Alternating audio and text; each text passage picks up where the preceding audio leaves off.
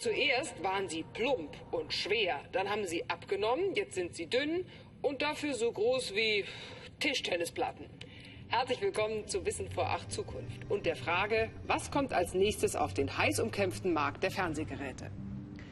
Zunächst einmal werden sie noch dünner. Drei Millimeter ist dieses Gerät, was man schon kaufen kann.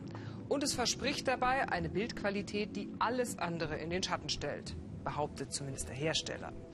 Möglich macht das die OLED-Technologie. Organische, lichtemittierende Dioden. Das ist ein Kunststoff, der in allen Farben leuchtet, wenn man ihn unter Strom setzt. Und dafür muss man mehrere Materialien hauchdünn übereinander legen. All das funktioniert auch in transparenter Form und damit wäre auch das denkbar. Ein Bildschirm nicht nur zum Draufsehen, sondern zum Durchsehen. Könnte zum Beispiel auf der Fensterscheibe sein. Oder aber Sie könnten damit endlich, unauffällig, die geschmackvolle Autosammlung Ihres Mannes verschwinden lassen. Herzlich willkommen zu Wissen für acht Zukunft. Die OLED-Technologie lässt sich im Prinzip auf alle möglichen Oberflächen aufdrucken.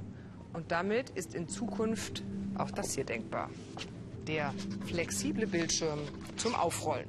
Man kann ihn knicken oder falten und schon ist er weg. Er ist im Prinzip unzerstörbar und spart auch noch Energie. Und wenn Sie zum Beispiel mal auf dem Balkon fernsehen wollen, dann rollen Sie ihn einfach zusammen und nehmen ihn mit.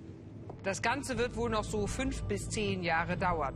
Und dann kommt vermutlich OLET.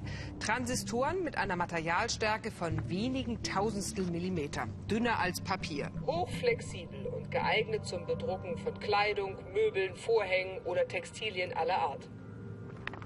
Und so könnte unsere ganze Umgebung irgendwann zum Fernseher werden. Und überall könnte Werbung laufen. Genießen Sie also noch mal die Zeit vor Ihrem guten alten Fernseher.